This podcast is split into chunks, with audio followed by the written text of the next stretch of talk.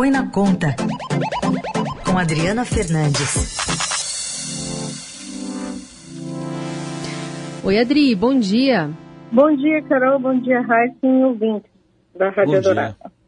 A Adri, que entende muito de tutorial de maquiagem, ela vai uhum. dar uma informação aqui pra gente como é que o governo tem utilizado maquiadores profissionais ali para falar sobre o orçamento, para tentar passar um orçamento aí de uma coisa que não é na realidade, né, Adri?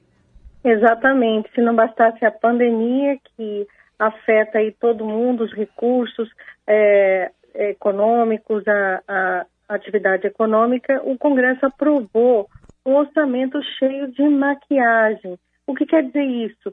Eles, o, o relator senador Márcio Bittar, ele fez, usou projeções é, que não, é, para cortar projeções que estão artificia, é, artificiais, para cortar despesas obrigatórias, que são aquelas que não, que o governo tem que obrigatoriamente pagar, como previdência, seguro-desemprego e também o subsídio para a agricultura fam familiar. O resultado disso tem nome, pedalada. Então, os, os congressistas que veem risco né, para a gestão do orçamento, eles vão recorrer ao Tribunal de Contas da União.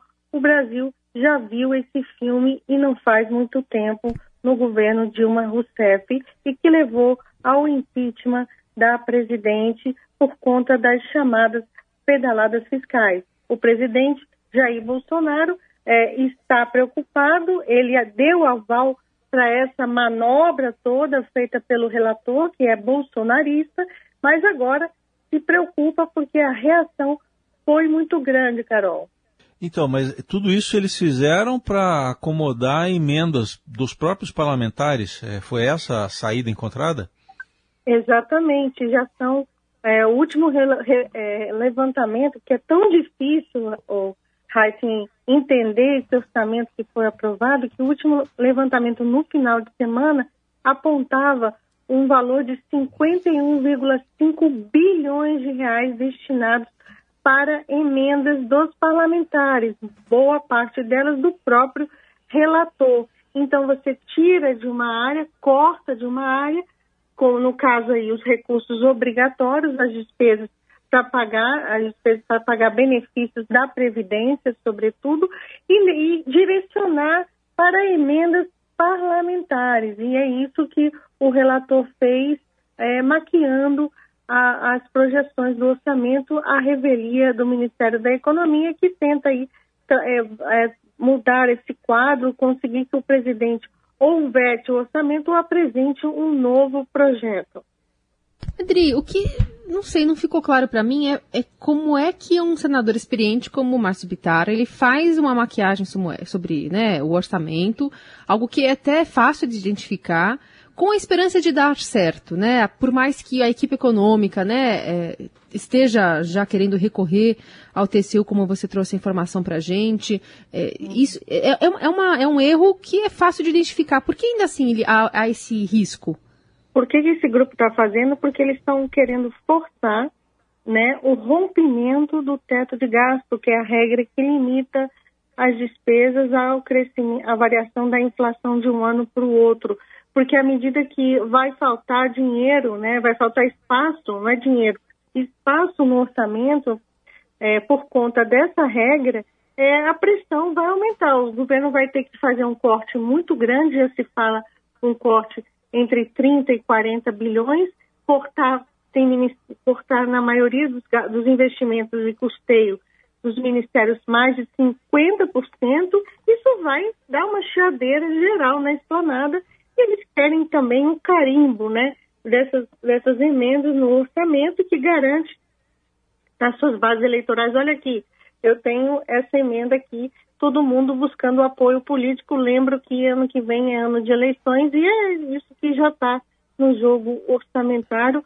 O, o, o triste é que é, a, o orçamento ele tinha que estar tá voltado, é, todo voltado com foco para a saúde, principalmente, né? Para vai precisar de mais vai precisar de mais recursos para atender o SUS e os, os parlamentares eles eles foram com ganância para essas emendas parlamentares, batendo o recorde histórico de emendas justamente no momento da pandemia em que o foco, repito, deveria ter sido a área de saúde. Uhum. E esse grupo aí de parlamentares que você citou, que deve ir ao TSU, avisou o próprio presidente também e está cobrando dele como é que ele vai cumprir o teto de gastos. Sim, foi enviado na sexta-feira, foi enviada uma carta ao presidente Jair Bolsonaro perguntando, e aí, presidente, como é que você vai resolver esse problema, né? Porque o, essa incerteza tra, é, também contamina o mercado financeiro, porque ninguém sabe muito bem como que o, o governo vai sobreviver com, né, com um corte tão forte. E a pressão é, vai se dar ao longo dessa semana, também no Tribunal de Contas da União, eles vão apresentar um requerimento, um recurso, né, para saber do TCU se pode ou não pode o, o, o governo executar e, é, esse orçamento que está maquiado, quer dizer, joga pressão adicional para o presidente Jair Bolsonaro. e aí, digo, e aí no... é, que digo, Carol, só hum. é, deu aval para essa manobra por meio do, do seu ministro do Desenvolvimento, Rogério Marinho, que está por trás, é, que recebeu né, é, maior parte dessas emendas. E aí, no caso, passando isso para o TCU, o TCU apresentaria, por exemplo, uma saída para a revisão do orçamento? Também há uma, uma, uma, esperança nessa luz do fim do túnel ou não?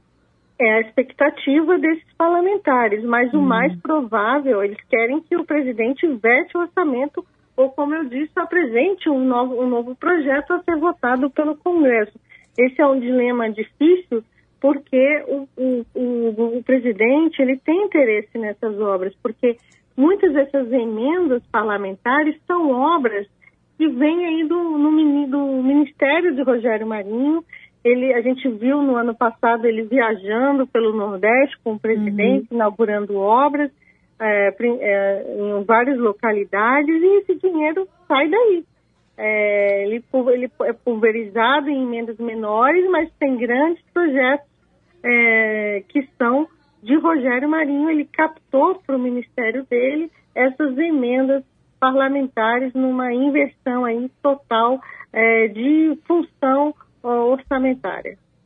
O Adri, e alguma discussão dessa que a gente está falando aqui eh, pode inviabilizar pagamento de auxílio emergencial, enfim, eh, todas as questões que estão vinculadas à aprovação do orçamento que foi feito semana passada?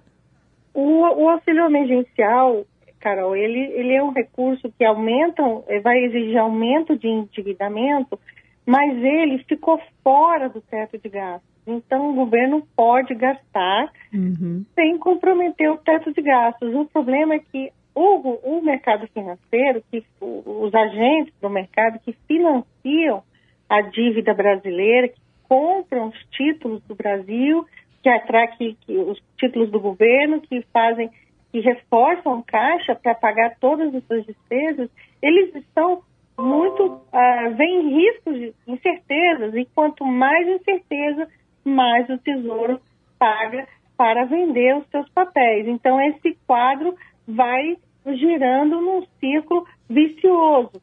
Então, o orçamento é uma peça importante, ele é uma peça importante para a população, porque é ali que, vai, que estão uh, que, está, que está destinado os recursos, para onde que vai, quais são as prioridades, e todo mundo tem que estar muito atento a esse orçamento, porque é um orçamento de um ano muito difícil, um ano que começou batendo esses recordes terríveis que é que da pandemia, que aumenta a pressão também por recursos do SUS, né? As pessoas estão ficando mais nos hospitais, tem, precisa de mais UTIs, vai precisar de mais é, medicamentos, reforço é, de investimento nos hospitais públicos.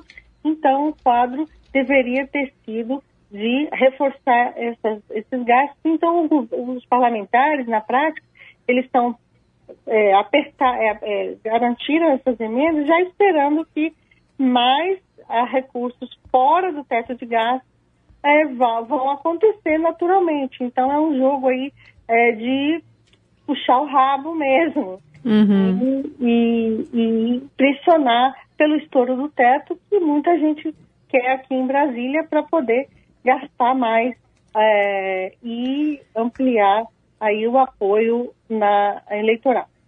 Muito bem, Adriana Fernandes, desvendando os truques de maquiagem aqui do Orçamento 2021. Adri, seguimos acompanhando. Obrigada e boa semana.